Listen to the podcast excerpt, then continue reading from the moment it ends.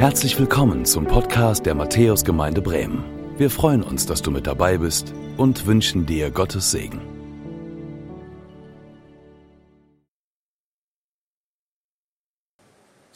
Herzlich willkommen zu unserem Gottesdienst. Schön, dass du dabei bist. Ich war drei Jahre alt und ich weiß das noch, obwohl das schon so lange her ist. Das war ein warmer Sommertag. Mit meiner Familie haben wir beschlossen, wir gehen baden. Am Werdersee, ich weiß nicht, ob ihr den kennt, in Bremen, wahrscheinlich ja schon, die Bremer. Am Badestrand, der ist auch heute noch da, durfte ich ins Wasser. Ich konnte noch nicht schwimmen. Meine Mutter hat gesagt, nur im Flachen vorne. Habe ich auch gemacht. Es war toll. Bis zu dem Moment, wo ich da so planschte und ähm, entlang lief und irgendwie in eine Vertiefung geriet, also in ein Loch hineingetreten bin. Und ich weiß das noch, auf einmal war überall Wasser. Unter mir, über mir, rechts und links von mir. Ich habe die Orientierung verloren. Ich habe angefangen, Wasser zu schlucken und Panik kam auf.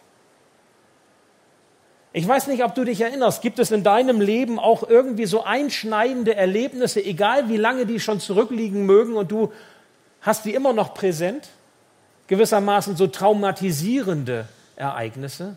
Für mich war das damals so eins. Und ich wusste in dem Moment, wo ich da nun irgendwie in dem Wasser drinne war, so als dreijähriger Pöks, also das kann schlecht ausgehen. Ich wusste, das ist irgendwie lebensbedrohlich. Und dann auf einmal, wie aus dem Nichts, kam da eine Hand, die mich herausgezogen hat.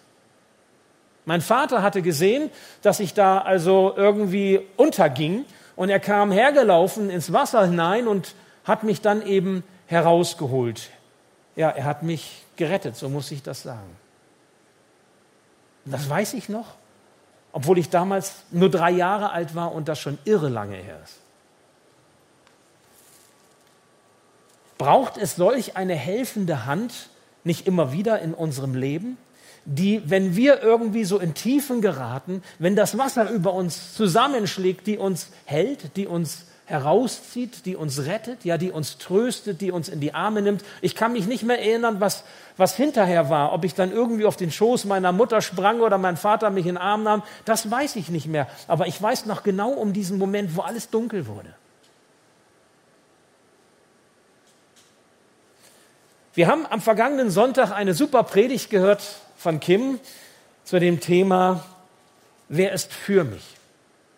Und sie hat auch beschrieben, wie das so für sie war, eine Lebenssituation beschrieben, wo, wo auch so dieser Wunsch da ist, dass da einer ist, der für mich ist, weil das ist so wichtig, dass wir jemand an unserer Seite haben, der, dem wir wichtig sind dem wir nicht egal sind. Und heute geht es eben um dieses Thema, wer hilft mir in unserer Reihe, wie es geworden ist, die Kämpfe unseres Lebens. Ich freue mich, dass wir diesen Gottesdienst miteinander erleben können. Weißt du, was ein Self-Made Man ist oder eine Self-Made Woman? Das ist eine Person, die sich in ihrem Leben irgendwie hochgearbeitet hat. Ich glaube, dass bei den meisten von uns, die wir jetzt hier zusammen sind in der Matthäuskirche, aber auch vor dem Bildschirm, dass bei den meisten von uns ein Prinzip vorherrscht, was man so dieses Self-Made-Prinzip nennen könnte. Sagen wir doch mal ehrlich, was beeindruckt uns denn, wenn wir auf Lebensgeschichten schauen, wenn wir mit Menschen zusammenkommen? Oft ist es doch so, es, wir lassen uns beeindrucken von Menschen, die es weit gebracht haben die etwas Bedeutsames geschaffen haben, die irgendwie etwas Außergewöhnliches zustande gebracht haben. Vielleicht solche, die irgendwann mal ganz klein anfingen und dann ganz groß herauskamen. Das verkauft sich. Solche Biografien werden gelesen. Das beeindruckt Menschen, das ist ein Ansporn. Die Potenziale in uns aktivieren, sich hocharbeiten, das zählt bei vielen. Das kommt gut an. Ist das nicht so? Ich weiß nicht, ob du vielleicht beruflich mit Bewerbungen zu tun hast. Ich lese und habe in meinen Jahren immer wieder auch Bewe Bewerbungen gelesen. Und bei Bewerbungen zum Beispiel ist es auch so, dass man so den Eindruck hat, es bewerben sich eigentlich nur Personen, die so eine Self-Made-Mentalität haben. Also entweder können die schon alles oder das, was die noch nicht können, das können sie sich schnellstens aneignen. So liest man diese Bewerbungen. Viele Menschen sind Autodidakten. Wir sind geprägt von der Kultur Do it yourself. Wenn ihr mal guckt, das ist übrigens eine Bewegung Ende der 50er Jahre, die wirklich Generationen geprägt hat. Do it yourself. Nicht erst seitdem es Baumärkte gibt, ja, okay? Nicht, nicht erst seitdem es Baumärkte gibt, die solche Slogans haben wie Es ist in dir, lass es raus. Sondern schon weit vorher. Wir stellen liebend gerne etwas dar. Und das, was wir darstellen, das Bild, das wir abgeben, das möge doch bitte ein Bild sein, was nicht unsere Hilfsbedürftigkeit deutlich macht, sondern unsere Stärke, das, was wir können, das, was wir, wozu wir imstande sind, das, was in uns steckt. Lass es raus. Übrigens gibt es das auch im frommen Bereich. Und vielleicht kommt ja auch so mancher in die Kirche, in die Gemeinde oder in seinen Hauskreis oder in seinen Arbeitskreis hinein oder vielleicht auch an den Arbeitsplatz und dann legt man eben so seine Maske an, die eben so diese starke Maske ist. Aber ja, nicht bitte die Hilfsbedürftigkeit. Manchmal wundert man sich ja, wenn man auf einmal von einer Krise hört und nichts gemerkt hat, nichts gespürt hat davon. Aber da war eine Krise schon lange, die sich entwickelt hat und auf einmal ist der Mensch fertig und, und das bricht raus und man sagt sich, habe ich gar nicht mitgekriegt, habe ich gar nicht gewusst, dass es dir so geht. Aber dann gibt es eben auf der anderen Seite die Situationen, wo wir merken, wir brauchen Hilfe. Ob das der Dreijährige ist, der am Ertrinken ist. Übrigens interessant, im ersten Gottesdienst kam dann jemand zu mir hinterher und sagte, du, woher weißt du von meiner Geschichte? Ich war drei Jahre, als mir das passierte. In dem Bach so und so damals. Wir kennen solche Geschichten. Es gibt Situationen, in denen wir Hilfe nötig haben und wo wir dankbar sind, wenn es dann auch Hilfe gibt. Wenn da diese, dieser eine Mensch ist, nach dem wir uns sehnen, dieser eine Mensch, der seine Hand ausstreckt, der uns hält, der uns herauszieht, der uns tröstet, ja, der uns rettet, wenn es nötig ist, wenn wir in die Tiefen des Lebens hineinkommen. Wer hilft uns, wenn Hilfe nötig ist? Als ich so darüber nachdachte, fragte ich mich, Andreas, wie ist das eigentlich Lässt du dir gerne helfen? Kannst du Hilfe eigentlich annehmen? Weiß nicht, wie das dir so geht. Überleg mal. Lässt du dir gerne helfen? Kannst du Hilfe so bereitwillig annehmen? Ja klar, wenn vielleicht alle Stricke reißen, du am Ersaufen bist, dann bist du froh, wenn dich jemand hält. Aber vielleicht auch davor noch? Wie ist das? Ich meine, eine Voraussetzung, sich helfen zu lassen, ist doch die, erstmal einzugestehen, dass man hilfsbedürftig ist. Das anzunehmen, dass man Hilfe braucht. Da gibt es ja diese Glaubenssätze, diese unguten Glaubenssätze, diese ungöttlichen Glaubenssätze. Kennt ihr die? Männer weinen nicht. Oder ein Indianer kennt keinen Schmerz. Kennt ihr so einen Spruch? Oder hilf dir selbst, dann hilft dir Gott. Oder sei nicht so eine Mimose, sei nicht so empfindlich, stell dich nicht so an. Oder, oder, es gibt so Glaubenssätze, die uns prägen in unserer Einstellung. Der Schweizer Pädagoge Johann Heinrich Pestalozzi sagte einmal, wer sich selbst, wer sich nicht selbst helfen will, dem kann niemand helfen. Hilfe nur schlecht annehmen zu können, obwohl wir doch Hilfe nötig haben können im Leben, wisst ihr, das ist ein Charakterzug, den nicht nur wir aus unserem Leben kennen, sondern davon bin ich überzeugt, den schon Adam und Eva kannten, von dem wir schon so viel gehört haben in der Predigtreihe. Am Ursprung unseres Lebens, Genesis 1 bis 3. Auch die kannten das schon, davon bin ich überzeugt, denn der Mensch, der wie Gott sein will, der möchte sich nicht gerne helfen lassen. Wer wie Gott ist, der kann doch alles, oder? Der braucht doch keine Hilfe von Fremden. Ich möchte euch heute den Gott der Bibel vor Augen stellen. Und wenn ich die Bibel richtig verstehe, und ich bin schon viele Jahre mit dem Wort Gottes unterwegs, dann dann meine ich erkannt zu haben, dass Gott mit dieser self-made Art zu leben nichts anfangen kann. Dass das nicht seins ist. Dass Gott nicht irgendwie uns zu solchen self-made men oder self-made woman macht, sondern dass er der ist, der uns Hilfe anbietet und er sagt, sei ehrlich und steh dazu, wenn du Hilfe brauchst. Und der im Grunde auch sich dagegen wendet, dass wir so einen Stolz in uns entwickeln, dass wir sagen, oh, ich komme schon alleine zurecht, ich brauche das nicht, ich zeig's schon, dass ich's kann. Gott ist unser Helfer in der Not. Und manchmal hilft er ganz direkt, das nennen wir vielleicht Wunder. Das ist irgendwie ein wunderbares Geschehen. Manchmal hilft er durch einen anderen Menschen oder vielleicht hilft er auch durch Umstände. Aber er hilft uns. Er ist für uns da. Er ist die rettende Hand, wenn wir in diese Tiefen des Lebens geraten, in diese Löcher, die wir nicht sehen, wo auf einmal alles über uns zusammenschlägt. Er ist der, der uns aus dieser Situation helfen möchte und auch helfen kann. Ich werde euch heute in der Predigt zwei Bibelverse mit auf den Weg geben. Nur zwei. Na, nur ist gut, ne? Aber es sind zwei. Ein Wort aus dem Alten Testament und ein Wort aus dem Neuen Testament. Und ich finde diese beiden Verse so ganz entscheidend. Zunächst dieses eine Wort aus dem Alten Testament, ganz praktisch wieder, ganz konkret, aus dem Buch Klagelieder 3, 25 und 26. Denn der Herr ist gut zu dem, der ihm vertraut heißt es da, und ihn von ganzem Herzen sucht. Darum ist es das Beste, geduldig zu sein und auf die Hilfe des Herrn zu warten. Da habe ich dann so gedacht, ja, Andreas, das mit dem Warten, also Warten finde ich doof. Ich warte nicht so gerne. Ne, also ich meine, wenn, wenn man Hilfe nötig hat, dann will man ja nicht unbedingt warten. Und wenn es jetzt wirklich ganz krass kommt und dicke kommt, dann ist die Hilfe auch wirklich natürlich schnell nötig. Aber wer wartet denn schon gerne? Wenn es vielleicht auch schneller geht, zumindest in unserer Vorstellung. Über Warten zu reden auf Hilfe, das ist leicht, aber das wirklich auch zu leben, ist etwas anderes. Kennst du die lange Bank? Gibt es in deinem Leben eine lange Bank? Also jemand sagte einmal, die lange Bank ist des Teufels liebstes Möbelstück. Die lange Bank ist das, das, was wir auf die lange Bank schieben, das fällt irgendwann hinten runter.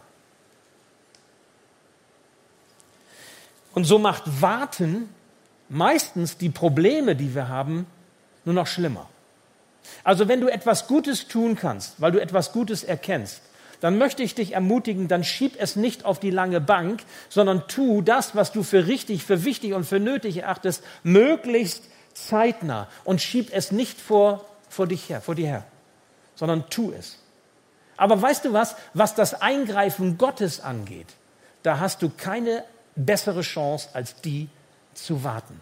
Das Warten auf Gottes Hilfe lohnt sich. Du kannst Gott nicht manipulieren. Du kannst es nicht beschleunigen sondern Gott weiß, was wann und wie für dich genau das Richtige ist. Wenn du verliebt bist oder einen Menschen liebst, dann kannst du warten. Wenn du einem Menschen vertraust, dann kannst du warten, auch wenn es schwerfällt. Wenn du weißt, dass Gott der ist, dem nichts unmöglich ist und du hast ihn erfahren in deinem Leben, dann kannst du auf seine Hilfe geduldig warten. Wenn du in Beziehung zu Gott stehst, wie zu einem Menschen, dem du vertraust und dem du liebst, dann kannst du warten, auch wenn es schwerfällt. Weil er wie eine Mutter, weil er wie ein Vater zu dir ist, darum dürfen wir vertrauen und auf seine Hilfe, die zur rechten Zeit kommt, warten. Auf alle Fälle lohnt es sich, in dieser Beziehung zu stehen und auch auf Gottes Eingreifen zu warten, weil es deine Beziehung zu Gott stärkt. Mach dir mal klar, solange du wartest, bleibst du in Beziehung. Solange du offen bist für das, was er tut in deinem Leben, bleibst du in Beziehung. Solange du noch empfangend und abwartend, erwartend auf ihn hin ausgerichtet bist, bleibst du in Beziehung. Anders ist es, wenn du die Beziehung abbrichst wenn du nicht mehr wartest. Wenn du nicht mehr wartest und abbrichst, gehst du auf Distanz. Dann gehst du auf Trennung. Das ist wie in unseren Beziehungen auch. Wenn du einen Menschen liebst, noch einmal, dann wartest du darauf, dass er sich bei dir meldet, dass er sich dir schreibt, etwas schreibt, damit er, dass er Kontakt mit dir aufnimmt, weil du ihn liebst und weil du glaubst, er liebt dich und diese Beziehung steht. Und das ist wichtig und das hilft dir zu warten. Wenn du Gott aufgibst, wenn du resignierst, dann kommt Distanz. Und dann kommen so Sätze in dir auf, die kennst du auch, die fangen alle mit den Begriffen an, niemand, keiner, alle. Also, niemand ist für mich da. Keiner kümmert sich um mich. Alle sind gegen mich. Kennst du das? Niemand, keiner, alle. Ich möchte dir dich erinnern noch einmal an Adam und Eva. Wenn Adam und Eva damals aus dem Garten Eden herausgeworfen wurden, habe ich mich auch gefragt, haben die jetzt auch so gedacht? Alles ist nun gegen uns? Hilf dir selbst, Adam, dann hilft dir Gott. Das ist eine interessante Frage. Wie waren die damals drauf? Ich weiß es nicht, aber vielleicht mag das ähnlich gewesen sein. Es gibt einen Dreierschritt, den ich euch so mit auf den Weg geben möchte, der euch helfen kann, wenn es um die Hilfe von Gott geht, die er erwartet, und wenn es darum geht, dass Menschen euch helfen. Es gehört im Grunde beides zusammen und das ist auch gleich. Dieser Dreierschritt ist für die Beziehung zu Gott, aber auch für die zwischenmenschliche Beziehung entscheidend. Der erste Schritt mitteilen, der zweite zulassen, der dritte annehmen. Mitteilen. Es fängt damit an, dass wir uns mitteilen. Das klingt so banal, aber ist alles andere als selbstverständlich. Teile dich Gott mit. Teile dich einem Menschen deines Vertrauens mit und erlaube deinem Gegenüber in dein Herz hineinzuschauen. Ich meine, Gott guckt in dein Herz rein, okay? Gott weiß, wie es, dir, wie es dir geht. Nun kannst du sagen, wenn Gott weiß, wie es mir geht, warum soll ich es ihm überhaupt noch mitteilen? Ja, warum sagt Gott, dass wir all unsere Anliegen auf ihn werfen sollen? Warum sagt Gott, dass wir beten sollen? Eigentlich bräuchten wir das doch gar nicht, wenn er doch alles weiß. Ich gebe dir eine ganz einfache Antwort. Gott sagt, wir sollen beten, wir sollen unsere Anliegen ihm sagen, damit wir in Beziehung bleiben. Das ist das Entscheidende. Ein Mensch kann nicht in dein Herz gucken. Ein Mensch weiß nicht wirklich ganz genau, wo deine Not ist. Wir haben das eben schon gehört. Du kannst deine Masken aufsetzen, du kannst auch Menschen täuschen. Und auf einmal sagt der andere, habe ich gar nicht gewusst. Aber du kannst dich mitteilen, wenn du den Mut hast. Einem Menschen deines Vertrauens zu sagen, wo der Schuh drückt, wo du die Not hast und wo du Hilfe brauchst, weil du merkst, ich komme da alleine nicht klar mit. Ich komme da nicht raus. Sag es ihnen, schreibe es ihnen. Heute gibt es viele Möglichkeiten, einem Menschen das mitzuteilen. Aber ich bitte dich, lege diese gottlosen Glaubenssätze, diese unguten Lebenslügen und Lebensüberzeugungen zur Seite. Ein Indianer kennt keinen Schmerz. Ich muss da alleine durch. Leg das zur Seite. Wende dich dem zu, der helfen kann. Und mach bitte nicht alles mit dir selber ab. Viele Christen versuchen so diesen Münchhausen-Trick, sich am eigenen Schopfe aus dem Morast zu ziehen. Das funktioniert in den meisten Dingen des Lebens nicht weil du brauchst jemanden von außen, der dich herauszieht, wenn du in die Tiefen des Lebens hineinkommst. Gott hat dich mit der Fähigkeit ausgestattet, dich mitzuteilen. Das ist ein Vorrecht. Du kannst über Emotionen reden. Auch Männer können über Emotionen reden, stimmt's? Naja, das klingt jetzt nicht so überzeugend. Aber es, grundsätzlich geht das. Auch Männer dürfen das lernen, ja, über Gefühle zu reden. Und wir dürfen uns mitteilen, verbal, nonverbal, wie auch immer, viele Möglichkeiten. Aber sei bitte nicht zu stolz dazu, hilfsbedürftig zu sein. Denn niemand, niemand von uns ist immer nur stark. Und es kann immer Situationen geben, wo wir wirklich auch mit offenen Händen dastehen und uns nur beschenken lassen können. Und das ist auch gut so. Schiebe nicht auf die lange Bank, was heute für dich dran ist Denke nicht, es würde sich schon irgendwie von alleine klären. Habe den Mut, dich Gott mitzuteilen. Er hört dein Gebet. Er hört dein Rufen. Er hört dein Schreien. Ja, und er hört auch das ganz leise Reden in deinem Herzen. Auch das nimmt er wahr. Und vielleicht, vielleicht stellt er einen Mann, einen Menschen, einen Mann, eine Frau an deine Seite, die dir zuhört. Eine Person, die dich versteht und die eben so etwas wie diese helfende Hand in deinem Leben ist. Und dann das Zweite, lass es zu. Zulassen. Auch das klingt so banal. Mitteilen und zulassen. Aber das ist entscheidend. Lasse zu, was er dir an Hilfe gibt.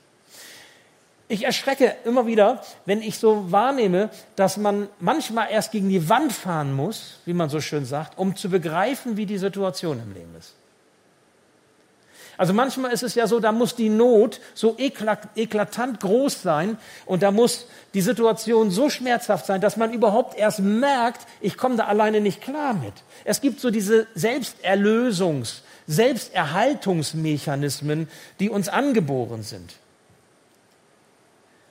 Wenn ihr einen Ertrinkenden kennt, euch vorstellt, so muss ich sagen, wenn ihr einen Ertrinkenden euch vorstellt, da ist es so, dass dieser Ertrinkende, solange er in Panik um sich schlägt, vielleicht so ein bisschen so wie ich damals als Dreijähriger, aber das war dann leichter zu greifen, dass derjenige, der am Ertrinken ist, so lange keine Hilfe annimmt, wie er noch Kraft hat und um sich schlägt. Und erst dann, wenn seine eigene Kraft zu Ende geht und er aufgibt, kann er abgeschleppt werden und in Rückenlage ans Ufer gebracht werden. So lernen das die Rettungsschwimmer. Und manchmal muss man so lange warten, bis der ausgepowert ist. Bis der feststellt, ich kann nicht mehr. Also ich sage mal kurz vorm Ertrinken und dann wird er gerettet. Warum ist das bei uns auch so? Müssen wir immer erst gegen die Wand fahren, um zu merken, es war nicht so doll? Gott kennt uns. Er weiß, warum wir so zappeln und, und meinen, wir müssen mit allem doch alleine gut zurechtkommen. Er steht bereit wenn wir wollen. Und er möchte zur rechten Zeit, und er weiß, wann die rechte Zeit ist, mit seiner Hilfe in unserem Leben wirken. Und dann kommt das Dritte, nimm es an. Nimm es an. Annehmen, wie er hilft. Auf seine Art und Weise. Vielleicht anders, als wir es uns vorgestellt haben. Anders, als wir es am liebsten hätten. Aber er hilft. Seine Rettung ist gut. Nimm sie an, so wie er es für dich tut. Und hier möchte ich dich an dieses zweite Wort erinnern, das mich so bewegte in der Vorbereitung aus dem Neuen Testament diesmal, aus Hebräer 4, Vers 16. Auch ein ganz praktisches Wort. Da heißt es, darum lasst uns hinzutreten zu dem Thron der Gnade, damit wir Barmherzigkeit empfangen und Gnade finden zu der Zeit, wenn wir Hilfe nötig haben. Ist das nicht stark? Barmherzigkeit und Gnade Hilfe finden zu der Zeit, wo wir Hilfe nötig haben. Das ist das, was Gott verheißt. Die Hilfe kommt. Manchmal vielleicht ein bisschen spät in unseren Augen, vielleicht auch manchmal anders, als wir es gedacht haben, aber sie kommt. Und sie kommt letztendlich immer früh genug. Gott schenkt uns seine Barmherzigkeit, Gott schenkt uns seine Gnade, er stillt diese primären, diese tiefsten Bedürfnisse nach Liebe und Annahme, die wir alle in unserem Leben haben. Und wenn es anders läuft, dann dürfen wir wissen, Gott ist dennoch da. Als jemand, der in Tübingen damals studierte, im Württemberg, bin ich auch mit den pietistischen Glaubensvätern, den Theologen so zusammengekommen und da gab es den Johann Albrecht Bengel. Und der hat einmal diesen Satz formuliert, den manche von euch auch schon gehört haben. Gott hilft nicht immer am Leid vorbei, aber er hilft uns hindurch. Und ich glaube, es ist wichtig, dass wir das lernen zu verstehen. Gott ist nicht der Wunschautomat, sondern er ist der, der zur rechten Zeit auf seine rechte Weise uns hilft und uns rettet. Die ausgestreckte Hand des Vaters und der Mutter, die wir so nötig haben. Was du brauchst, ist Vertrauen. Erinner dich, wenn du vertraust, kannst du warten. Wenn du liebst, kannst du warten. Wenn du in Beziehung stehst und die Beziehung ist dir wertvoll, kannst du warten. Vertrauen ist angesagt, dass er es gut meint mit dir und dich mit Gnade und Barmherzigkeit umfängt, wenn es dran ist, solange du dran bleibst an ihm und nicht aufgibst. Also teile dich mit ihm und vielleicht auch einem Menschen deines Vertrauens, das ist sehr hilfreich. Lass es zu, dass du Hilfe brauchst und lass dir helfen. Nimm die Hilfe an, die Gott für dich bereithält. Und bevor ich schließe mit der Predigt, muss ich noch einen Gedanken nachschieben, weil es ja nicht nur so ist, dass wir Hilfe empfangen, ob wir am Ertrinken sind oder wie auch immer unsere Not aussieht, sondern wir können ja manchmal, das ist wunderbar, dass Gott uns das schenkt, auch eine Hilfe sein für andere. Denken wir an diese Geschichte, die wir eben gehört haben. Auch unser Helfen ist gefragt, unsere Hilfsbereitschaft ist gefragt. Der deutsche Journalist des 19. Jahrhunderts, Ludwig Birne, sagte einmal, Trost gibt der Himmel, von dem Menschen erwartet man Beistand. Hast du Menschen an deiner Seite, und wenn es nur eine, einer ist, der dir beisteht, wenn du Hilfe brauchst? Bist du jemand, der anderen bereit ist beizustehen, wenn sie Hilfe brauchen? So wie uns Gott mit seiner helfenden Hand im Leben Gutes tut, so sollen auch wir hilfreich Menschen zur Seite stehen, die Gott uns vor die Füße legt. Das Gute, das er uns gibt, sollen wir nicht für uns alleine nutzen, sondern es fließt quasi dann zum anderen. Ich nenne das mal so ein Kreislauf der Hilfe. Er rüstet uns aus, er tut ganz viel Gutes in unserem Leben, er segnet uns und wir dürfen etwas weitergeben von dem, was er uns schenkt. Das ist wie ein Kreislauf, wie ein Fluss. Und auf den kommt es an, wenn es um das Thema Hilfe geht. Eine Geschichte haben wir gehört, die Geschichte Jesu, das Gleichnis Jesu vom barmherzigen Samariter. Also die Not des Menschen, der am Wegrand liegt. Wir gehen nicht einfach vorbei und sagen keine Zeit oder ich bin nicht zuständig, sondern wenn Gott uns diese Not aufs Herz legt und wir können helfen, dann ist es unsere Aufgabe zu helfen. Zu helfen. Und Jesus fragt danach. Ich habe dir es gegeben, ich habe dich ausgerüstet, ich habe dich beschenkt, was machst du damit? Aber es gibt ja noch andere Bibelstellen. Ich denke an Matthäus 25, das Gleichnis Jesu vom Weltgericht, wo Jesus sagt, was ihr getan habt, einem von diesen meinen geringsten Brüdern, einem von dieser, einer von diesen meiner geringsten Schwestern, das habt ihr mir getan. Also halten wir fest, Gott hilft uns, wenn wir Hilfe nötig haben. Oft genug gibt er auch Hilfe durch andere Menschen und da können wir dankbar für sein, dass er uns solche Menschen, wenn es auch nur wenige sind, an die Seite stellt, die echte Freunde vielleicht sind oder in bestimmten Zeiten zu Freunden werden.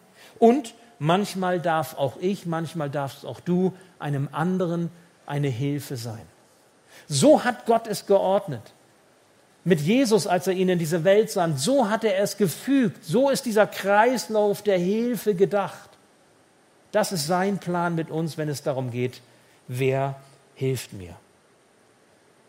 Vergessen wir niemals, was er uns verheißen hat und wie es das einzige Jesuswort in der Apostelgeschichte sagt. Wisst ihr, es gibt ein überliefertes Jesuswort, also ein Zitat von Jesus in der Apostelgeschichte, außerhalb der Evangelien.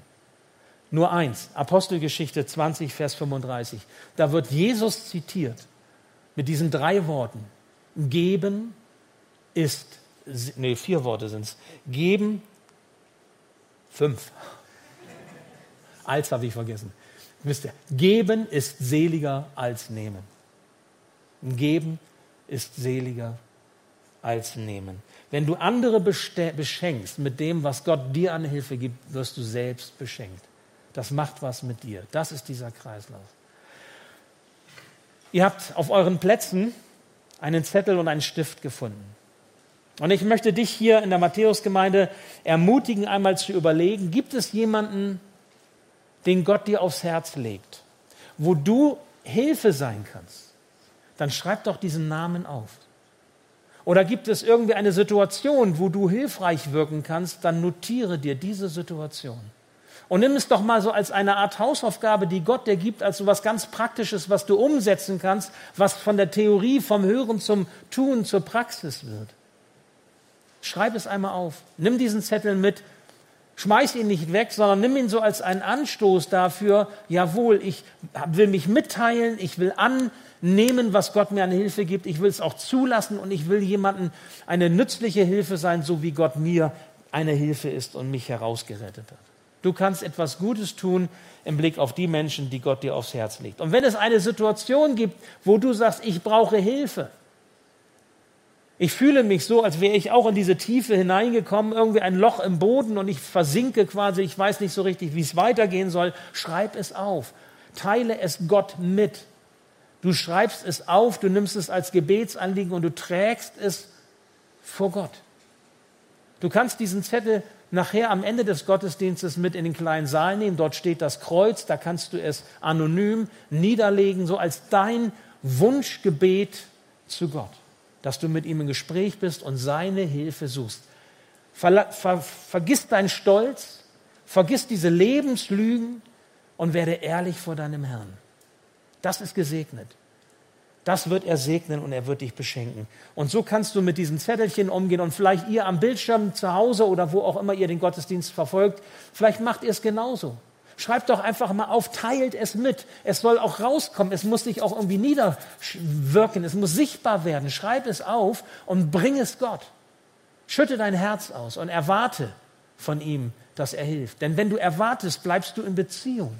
Das hält deine Beziehung zu Jesus lebendig. Und glaube, er wird zur rechten Zeit, wenn du ehrlich suchst und wenn du ihn ehrlich bittest, wird er zur rechten Zeit in der Weise helfen, wie es für dich gut ist. Das, davon bin ich überzeugt. Das will ich glauben. Denn er ist dein Vater, er ist deine Mutter, er ist die hilfreiche Hand in deinem Leben. Ich möchte noch beten. Ja, lieber Herr, so wollen wir dich darum bitten, dass wir in dieser Beziehung zu dir bleiben, dass wir dir die Dinge, die uns bewegen, die auch Not sind oder wo wir deine Hilfe brauchen, dass wir sie dir sagen. Oder wenn wir merken, es ist gut, wenn wir auch einem Menschen das mitteilen, dass du uns einen Menschen zeigst, dem wir vertrauen können und auch den Mut schenkst, dass wir dann unser Herz ausschütten können vor diesem Menschen, aussprechen, selbst wenn es uns peinlich ist oder wir uns schämen dafür. Herr, du bist doch der Gott, dem nichts unmöglich ist. Du hast gesagt, du bist wie ein Vater zu uns, wie eine Mutter und wir dürfen mit allem zu dir kommen. Du bist der, der helfen kann.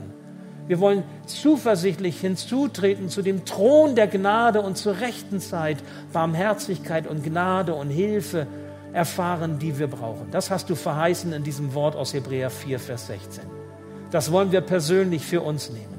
Danke auch, dass du uns zum Segen setzt für andere. Du beschenkst uns und wir dürfen auch anderen davon etwas abgeben.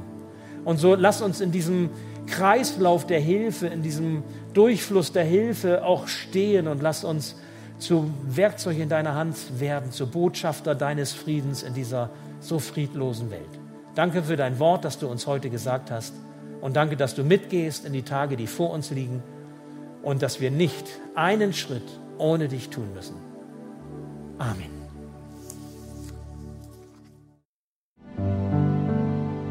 Danke fürs Zuhören. Wir hoffen, dass du heute inspiriert und ermutigt wurdest durch Gottes lebendiges Wort. Unser Gebet ist, dass es viel Frucht bringt. Weitere Infos findest du unter www.matthäus.net.